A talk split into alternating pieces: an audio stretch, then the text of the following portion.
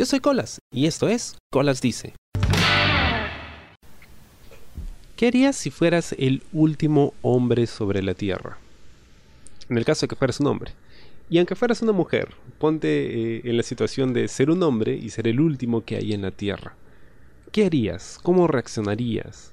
¿Qué crees que pasaría con el resto del mundo? Esas son las eh, preguntas de las que parte la premisa de Why the Last Man eh, y El último hombre, considerado uno de los mejores cómics de la historia y uno de mis favoritos. ¿Cómo llegué a este cómic? Es muy interesante. Cuando yo empiezo a coleccionar cómics hace unos 2-3 años, es reciente este hobby. Eh, comencé con los clásicos, Marvel, ¿no? Era lo que estaba de moda. Estaban saliendo aquí en Perú en una presentación muy bonita, económica, decidí coleccionarlos. Y ya cuando le agarro el, gusto a leer un cómic, pienso que necesitaba ir un poco más allá. Porque si bien es cierto las historias de superhéroes son chéveres, son eso, historias de superhéroes a veces increíblemente fantasiosas, eh, poco originales. Son cosas que ya uno, digamos, espera, habiendo visto pues películas y series animadas y, estar al tanto pues de todo el... Em, todo este mundo de fantasía, que es parte de nuestra cultura, de nuestra cultura pop. Así que lo que hice, me metí a internet y busqué eh, mejores cómics de la historia. Y me salieron varias listas. En una de estas encontré Why the Last Man. Leí la premisa y sonaba interesante. Ahora, eh, yo no estaba seguro de si me iba a gustar o no. Por lo menos en el caso de Marvel, son personajes que ya conozco porque he crecido con ellos, ¿no? los he visto en series y en películas. Sé más o menos por dónde va la onda. Pero aventurarme con un cómic independiente del que no sabía nada, de una empresa de la que no conocía nada porque pertenece a Vertigo, era un poco extraño. Pero me obsesioné con la idea eh, de, la premisa. ¿Qué pasaría si fueras el último hombre en la Tierra?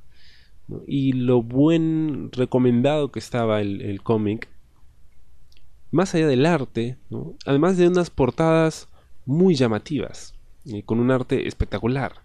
Me encanta el arte, me encanta que el cómic tenga buen arte. Ese es el gancho para mí. Entonces me animé a comprarlas. Me compré los cinco tomos eh, que recopilaban los 60 números de esta serie, que fue publicada entre el 2002 y el 2008 en Estados Unidos, originalmente. Tuve que esperar eh, unos meses para que llegue finalmente eh, mi colección porque la había encargado con un familiar que estaba de viaje, que iba a venir, entonces por ahí podía ahorrarme el, costo de envío, que es bastante elevado si importas cómics, ¿no? Por el peso, son libros, son pesados, son grandes. Y finalmente lo recibí. ¿Y qué fue lo primero que hice? Lo puse a un costado. no, no me zambullí de lleno a leerlos. Porque necesitaba buscar el momento ideal para hacerlo. Finalmente me tomo ese tiempo, me siento, abro el primer tomo y me pegué completamente con la historia. Y quería hablarles un poco acerca de esto, de, lo importante que es eh, Why the Last Man para el cómic contemporáneo, eh, por qué es tan celebrado y hablar un poquito acerca de las teorías que plantea, de las ideas que, expone al lector. Es una historia eh, sumamente interesante no solo por la premisa, sino también por la forma en que se desarrolla y por la forma en que responde a algunas preguntas, no siempre, eh, que creo que es bastante acertada y es difícil considerando que este cómic fue escrito por un hombre un hombre que tiene que darle vida a tantos personajes femeninos sin caer en clichés y haciéndonos repensar el tema de los roles de género. Voy a empezar partiendo eh, del inicio, aunque suene redundante. ¿Cómo empieza Why the Last Man? Bueno, eh, este cómic cuenta la historia de Yorick, que es un chico en sus veintitantos, eh, digamos, es, es un es un fracasado. Podríamos decir que es un fracasado. No ha logrado nada trascendental en su vida, no sabe para dónde va ni de dónde viene. Lo único que sabe es que tiene una mascota, un mono llamado Ampersand, que es un mono muy listo. Y tiene una novia llamada Beth que está eh, estudiando y trabajando en Australia. Él vive en Estados Unidos. Mientras tanto, en el otro lado del mundo vamos a conocer a otro personaje llamada la gente 355 que es importantísima para la vida de Yorick, aunque él todavía no lo sabe. Ellos no se conocen, pero sus vidas se van a entrecruzar. Luego que tras unos minutos de más o menos ver en dónde está cada uno, sucede algo en todo el mundo. Nadie sabe cómo, nadie sabe por qué. Simplemente de un momento a otro, todo ser vivo que cuenta con un cromosoma Y, que es el cromosoma, digamos, eh, masculino, muere. De un momento a otro muere. Empieza a salirle sangre por la boca, por los ojos. Una muerte bastante desagradable, pero es eso, mueren. De la nada. Y agarra a todos por sorpresa, nadie sabe si se trata de un ataque terrorista, si es una, una plaga bacteriológica, nadie sabe qué está pasando. Lo único que sabemos es que mientras todos los seres vivos con cromosoma Y en el mundo han muerto, el único sobreviviente es Yorick. O bueno, los únicos, porque también sobrevive su mono Ampersand, que es un mono macho.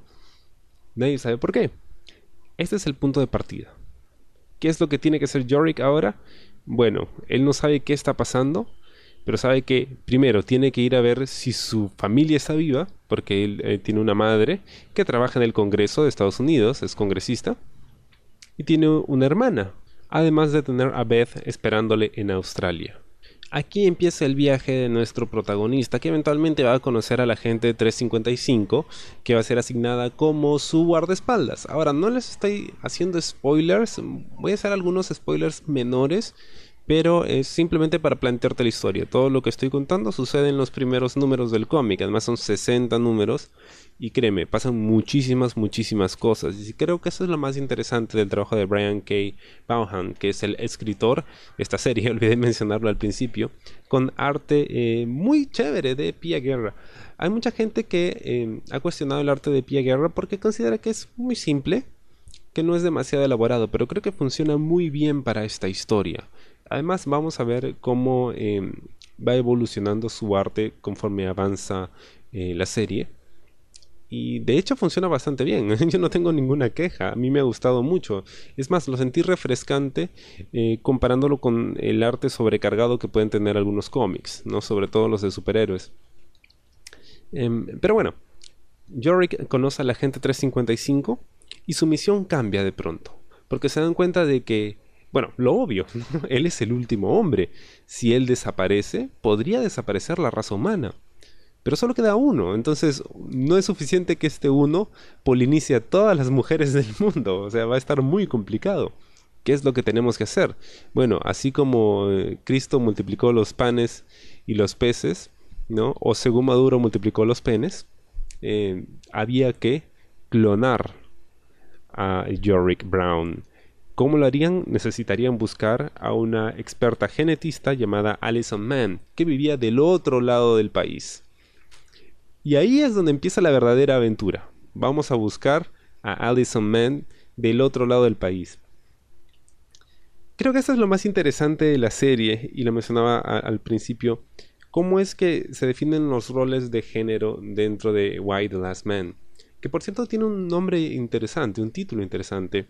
Why the Last Man, o sea, tú puedes traducirlo como Y, el último hombre, o puedes traducir Why, que tiene una eh, pronunciación muy similar, de hecho igual, a la palabra why, que significa por qué en inglés, ¿no? ¿Por qué el último hombre? ¿Por qué él es el último hombre? O sea, ¿qué es lo que lo hace especial? Y cuando empieza la serie tú te das cuenta de algo sumamente interesante. Y esto lo plantean varios personajes a lo largo de la historia. Y es que, primero, muchos podrían creer, sobre todo en este contexto eh, de violencia de género eh, radicalizada que vivimos en, todo el mundo, sobre todo en Perú, y lo digo sobre todo porque es, digamos, lo más palpable para mí, es lo que tengo eh, cerca, donde todos los días se matan mujeres, son abusadas, son violadas, son injustamente tratadas, y en un mundo donde la mujer pues tiene que pelearla más para conseguir escalar dentro de la sociedad que lo que tendría que, eh, digamos, hacer un hombre. Uno podría creer que en un mundo donde ya no hay hombres, donde el hombre maldito ya no está, pues todo sería paz, tranquilidad, ¿no? Y todas se van a tomar de las manos y van a ser felices y la armonía reinará. Pero vemos que ocurre todo lo contrario y eso es lo más interesante. Que el problema en sí eh, no son los hombres, o sea, el hecho de que haya hombres eh, no significa que ese sea el problema, ¿no? Y que sacarlos de la, de la foto pues va a solucionar los problemas. No, el tema es que, digamos, entre comillas, la maldad es inherente al ser humano, ¿no? Sean hombres o mujeres. Lo que pasa es que las mujeres estaban en una posición de desventaja. Pero ¿qué pasa cuando ya no está este eh, ser opresor, como lo denominan algunos eh, grupos feministas em, extremistas, ¿no? ¿Qué pasa cuando ya no está? Las mujeres son libres, entre comillas, ¿no? Bueno, pero ahora viene el tema de quién está encima de quién. Porque es inherente al ser humano el, digamos, el dominar, ¿no? Dominar y ser dominado. Ahora los que antes eran dominadas, pues iban a ver la posibilidad de dominar, de, eh, digamos, asegurarse esa posición de poder. Eh, hay un momento muy interesante en la serie en que las ex esposas de los congresistas y senadores que habían muerto durante la masacre, o bueno, durante el... no es una masacre, no sé cómo describirlo. Vamos a decir que era una masacre, ¿ya? Para no, no dar muchas vueltas con ello. Pero este grupo de mujeres tratan de tomar el Congreso exigiendo que se les dé los cargos que sus esposos ocupaban. Y una de las congresistas, la mamá de Yorick, las las enfrenta y les dice, oye, pero es que los puestos no son hereditarios, ¿ah? por si acaso, estos son elegidos a través de un sistema democrático. Y las mujeres no entienden de razones, ¿no? Ellas han ido con palos y, picos y, escopetas a reclamar lo que ellas consideran es suyo. Hay otro grupo interesantísimo que se llama las hijas eh, de la Amazona, que, eh, digamos, son un grupo feminista extremista. Y eso es lo más interesante, porque se supone que si ya no hay hombres en la Tierra, no debería existir ese tipo de extremismos, ¿no? Al contrario, porque se supone que ya pues ahora todas son mujeres, eh, todas tienen la misma oportunidad, entre comillas, se supone, ¿no? Pero no, se forman esos grupos extremistas, ¿no?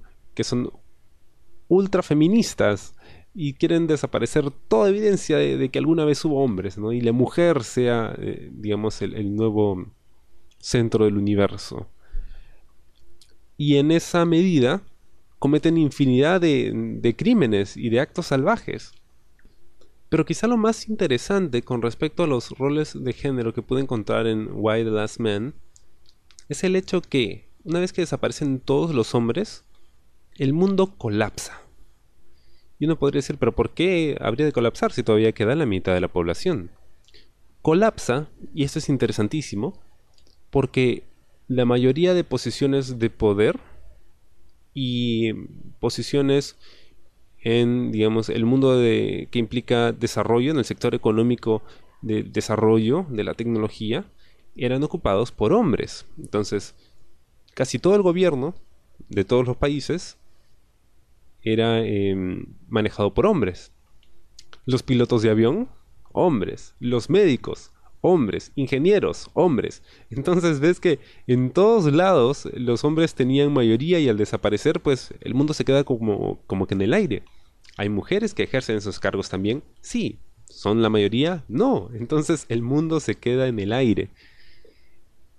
Y yo me detuve a pensar cuando leí esa parte porque me dije, efectivamente, si desaparecieran todos los hombres, faltaría todo eso que dicen, ¿no? Médicos, ingenieros, pilotos, ¿no? Eh, gobernantes, ¿cómo se harían, ¿no? Obviamente la mujer tiene la capacidad de ocupar esos cargos, sí, pero en un contexto de crisis, ¿cómo le harían para adaptarse lo suficientemente rápido? Y estos son algunos de los escenarios que Yorick y la gente 355, bueno, y Ampersand van a encontrar en el camino hasta el encuentro con Alison Mann, esta genetista. Ahora, obviamente, Yorick no puede eh, permitirse ser visto por el resto. Primero porque la gente entraría en pánico y reforzaría la idea que algunos tienen de que todo esto se trataba de un complot del gobierno, ¿no? Y que en realidad sí hay hombres, pero están escondidos en búnkeres o algo así. O sea, se tejen todo tipo de, de teorías que estoy seguro nosotros también eh, elaboraríamos si estuviéramos en una situación como esa, ¿no? No, todo es culpa del gobierno, o son los aliens, ¿no? O es una plaga, o es, un tema de la CIA, ¿no? Es el nuevo orden mundial, podría ser. Pero también ves la reacción de muchas mujeres eh, cuando eh, eventualmente descubren que existe un hombre, ¿no? O queda un hombre en el mundo. no voy a comentar más para no, no spoilearles al respecto, pero pasa, o sea, y es lógico que tiene que pasar en algún momento, ¿no? Porque no estamos hablando de una serie que, digamos, dura dos o tres semanas eh, en el tiempo en, que se desarrolla la historia, no estamos hablando de años. Y eso es lo más interesante. Y quizá lo que más me gusta de esta serie y que me ha permitido conectar más con los personajes porque he tenido tiempo de conocerlos, de crecer con ellos, de verlos madurar, ¿no? Yorick empieza siendo un personaje realmente insoportable por momentos. Imprudente, eh, inmaduro, eh, muy moralista en algunos aspectos. Pero evoluciona y se da cuenta de que este es un mundo diferente, igual que la gente 355, ¿no? Ella que le lleva unos años a Yorick, pues ha tenido una eh, vida bastante difícil, y obviamente pues no quiere tener el lastre de tener que cargar con este pata, ¿no? Para ir a buscar a la, a la médico, a la genetista. Pero lo tiene que hacer, ¿no? Y cómo van eh, estableciendo un lazo de amistad entre ellos dos. Otras realidades que vamos a encontrar dentro de la serie eh, tienen que ver mucho con la idea del, eh, del luto, del cómo enfrentan muchas mujeres la ausencia de los hombres. Eh, sobre todo porque, no porque sean, oh, se fueron los hombres, no, no voy a tener penes. No, es porque se fueron padres, hermanos, amigos, esposos, hijos. O sea, mueren todos, todos. Y hay mucha gente que eh, obviamente lo celebra porque había tenido malas experiencias con hombres, ¿no? Y, lidiamos con temas de abuso, maltrato. Pero hay otras que solo quieren eh, tomar esta oportunidad que le has dado la vida, ¿no? Para poder reconstruir las suyas, ¿no? Y vivir tranquilamente lo que les queda, porque saben que sin hombres, pues esto se va a acabar, ¿no? O sea, no solo eh, no van a tener forma de reproducirse, de procrear, de tener niños, ¿no? Eh, para perpetuar la especie, sino también porque esto les pasó a los hombres hoy, quizá mañana les pase a ellas, ¿no? O sea, nadie sabe qué es lo que puede pasar, entonces eh, tiene esa sensación también de, de posapocalíptico, ¿no? De, fin del mundo latente. ¿no? ¿no? sabes lo que pueda pasar después, no sabes ni cómo empezó, no sabes cómo pueda terminar. Otro tema interesante es el aspecto sexual, ¿no? porque em, si bien ya habían eh, lesbianas y mujeres transgénero en el mundo antes de la catástrofe, digamos, debido a la falta de hombres, muchas de ellas se van a volcar sobre las prácticas eh, sexuales con otras mujeres. Es más, eh, em, aparece por ahí un personaje brevemente eh, que es una chica que se gana la vida como prostituta, pero no como mujer, sino se viste como hombre, ¿no? Y se pone barba artificial y toda la cosa para vender la fantasía de que es un hombre, ¿no? Y he aquí lo más interesante, ¿no? porque eh, a veces conversaba con algunos amigos y les preguntaba, oye, si fueras el último hombre en la Tierra, ¿qué harías? ¿no? O sea, me respondían que lo, obvio, ¿no? Tendrían sexo con todas las mujeres que pudieran. Eh, lo interesante de Yorick Brown es que como él tiene a Beth, su novia, esperándole en Australia, eh, pues él ha decidido guardar voto de castidad hasta que se encuentre con ella nuevamente. ¿no? Entonces tenemos todos estos elementos, eh, todos estos matices dentro de los personajes eh, que vemos crecer a lo largo de todos esos años de, viaje, lleno de aventuras y problemas y dificultades. Ahora, lo más interesante es que este cómic no se guarda nada. O sea, vamos a ver eh, muertes, vamos a ver acción, vamos a ver mm, todo tipo de cosas, ¿no? sin censura, eso es lo más divertido. Por ejemplo, hay un personaje sumamente interesante que se llama Alter y es una militar eh, israelí que plantea también eh, otro ángulo interesante del problema de que solo quede un hombre en la Tierra, ¿no? Eh, el valor político y militar e incluso religioso que podría tener para una nación, para un país, el hacerse con el último hombre sobre la Tierra, ¿no? Significaría asegurar la perpetuidad de, esta nación, ¿no? porque tendrían la única fuente reproductiva en la Tierra. Eh, que también es un punto interesante, ¿no? No me había puesto a pensar hasta que leí eh, este ángulo, ¿no? Que presentan en, la historia, ¿no? Efectivamente, ¿no? Si hubiera un país que tuviera el último hombre, ¿no? eventualmente todos los demás van a morir, eh, pero la gente de ese país al tener al último hombre pueden clonarse o pueden inseminarse o lo que sea, pero pueden eh, mantenerse, podrían sobrevivir. Entonces, la cultura judía, por ejemplo, sobreviviría a todas las demás y se convertiría en la cultura dominante creo que por ahí va la cosa. Em, interesante es saber que tanto Brian K. Vaughan como Pia Guerra tenían claro cuál iba a ser el final. Porque se nota, o sea, no se nota improvisado. Es cierto, hay, em, no es perfecta la serie. ¿eh? Hay un ángulo por ahí, un pequeño arco con unos personajes que no son los protagonistas. Que es un poquito eh, aburrido en realidad. O sea, más adelante tiene una explicación de por qué se da eso. Podría ser... No, podríamos prescindir de ese arco. Pero ahí está. Y esto es lo interesante, porque es un cómic que tiene un ritmo, va calmado, va lento, tiene por ahí sus escenas de acción, pero sobre el final pisan el acelerador y chim pum pan, tortillas, papas, acabó. Y el final. ¿Qué tan bueno es el final? Porque he estado leyendo bastante yo pues he leído ya la serie cuando estaba completa, publicada en tomos y podía pues, o sea, sentarme, empezarla y terminarla tranquilo. Mucha gente la tuvo que padecer, ¿no? Leyéndola semana a semana, bueno, mes a mes, porque se publicaba mensualmente y los últimos cinco números se, publicaron bimestralmente, o sea, te imaginas el sufrimiento para poder saber cómo acaba la historia, ¿no? Y algo que le gusta mucho a, Brian K. Vaughan es eh, los cliffhangers, ¿no? Dejarte colgado, como que en el suspenso de, oh, ¿qué vendrá en el siguiente número? Y funciona muy bien. Ahora, sobre qué es lo que pasa, eh, digamos, de dónde viene la, la plaga que acaba con los hombres, qué cosa es, es una maldición, es una plaga, es un experimento, es una operación militar, qué cosa es. No voy a decir qué cosa es, pero voy a decir que a lo largo de la historia te van a plantear muchas teorías sobre lo que podría haber ocurrido o no. Y te dejan la puerta abierta al que tú elijas cuál de esas opciones eh, pudo ser la que ocasionó todo este esta debacle. Creo que eso es lo más interesante, que no me den una explicación, digamos, definitiva. Porque podría haber sido poco satisfactoria, ¿no? Me gustaba más el, elemento del, misterio, ¿no? De, oh, ¿qué podría pasar? Eh, creo que cuando una historia te juega más al misterio y te deja esas posibilidades, un, no un final abierto, por si acaso, sino te da posibilidades a explicar un punto central de la trama, te sientes un poco más cómodo porque tú puedes eh, elegir el que más te gusta. Es como cuando lees un libro.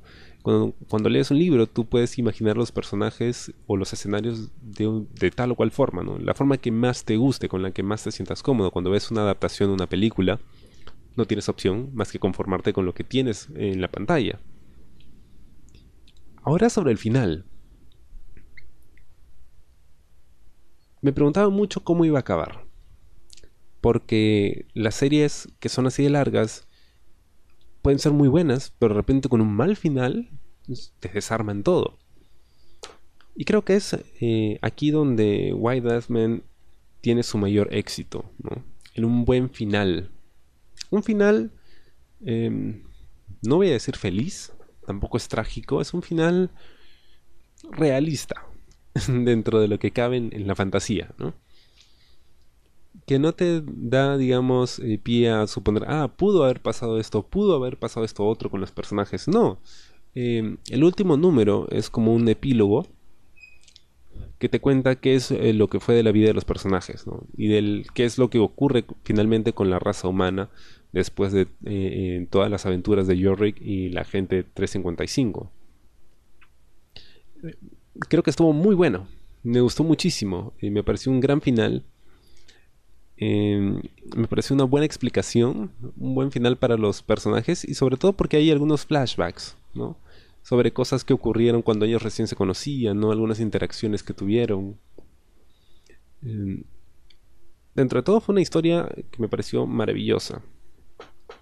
Pero más allá de lo bien escrita que está, creo que el, el gran triunfo de Why the Last Man es todas esas preguntas que se hacen, ¿no? Y cuestiones que plantea sobre em, los roles de género, sobre em, la sociedad, ¿no? Cómo, cómo, está vista en este momento, ¿no? Y cómo responde precisamente a eso, a los roles de género. Lo interesante es que siendo Brian K. Vaughan hombre, este es un libro feminista, eh, lo siento así, o sea, no feminista en el sentido, y hay que quitarnos de la idea que el feminismo es que la mujer es más que el hombre. No, no, no, el feminismo es todos somos iguales. Mujeres iguales a hombres. Y eso es lo que plantea el libro, ¿no? Porque aquí no es como que Yorick es el héroe que todo lo puede y salva a las mujeres que le rodean, no, al contrario. Él es el que está en desventaja y son las mujeres, los personajes femeninos, los que son fuertes, los que toman acción, ¿no? los que están en control. Y desde la premisa misma de que sea un mundo sin hombres no para, no puede parar. La gente tiene que ver la forma de reconstruir sus vidas y continuar. En ese sentido, creo que eso es quizá el, aporte más grande, ¿no? De Why the Last Man. Es una serie absolutamente recomendable. A mí me encanta. Eh, se ha publicado en inglés, en español, en portugués. Primero, bueno, en números individuales, eh, puedes elegir los trade paperbacks, que son estos tomitos de tapa blanca, que recopilan, si no me equivoco, eh, cinco números cada uno, eh, o seis números cada uno. Están los tomos de tapa dura, los volúmenes, que recopilan, si no me equivoco, 12 números cada uno. Y también está la versión Absolute, que es una versión de lujo, de tamaño extra grande, ¿no? Con un case muy bonito, eh, em, el arte, las portadas que incluye guiones, sketches y demás. Hay muchas formas de coleccionarlo. En España se publicó a través de SC. Eh, puedes encontrarlo en todas partes. Ahora, no es muy popular y es por eso que, estoy haciendo este programa y recomendándolo, porque creo que más personas deberían leer este tipo de historias. que no vas a encontrar en cómics de Marvel o DC. Why the Last Man, bueno, por lo mismo que pertenece a Vértigo, que es como que el sello maduro de DC, eh, se toma todas estas libertades para contar una historia bien hecha, bien planteada, con personajes realmente entrañables, que quizá en un principio no te agraden mucho, eh, pueden ser un poquito assholes, pero después esto, les vas a agarrar el cariño. ¿Qué haría yo si fuese el último hombre sobre la Tierra me he preguntado eso muchas veces. Probablemente quisiera ser uno de los que muera, porque sería una gran responsabilidad ser el último hombre sobre la Tierra. No lo sé, no lo sé, eh, porque hay muchas cosas que yo querría hacer, pero estoy seguro que los sobrevivientes no me permitirían, ¿no? Porque ya no se trata de, oh, es el último hombre sobre la Tierra, es el último novio que podría tener, ¿no? O la última experiencia sexual que podría tener con un hombre, no es la última arma, es la última fuente de espermatozoides, es el último bastión del imperialismo masculino, es eh, la última persona que me recuerda eh, lo mal que la pasaba cuando había más de su especie. Son tantas cosas y a la vez ninguna. ¿Qué harías tú si fueras el último hombre sobre la Tierra? Espero te haya gustado este programa. Conmigo será hasta la próxima. Yo soy Colas y esto fue Colas Dice. Chao. ¿Te gustó el programa? Sí. Suscríbete y comparte.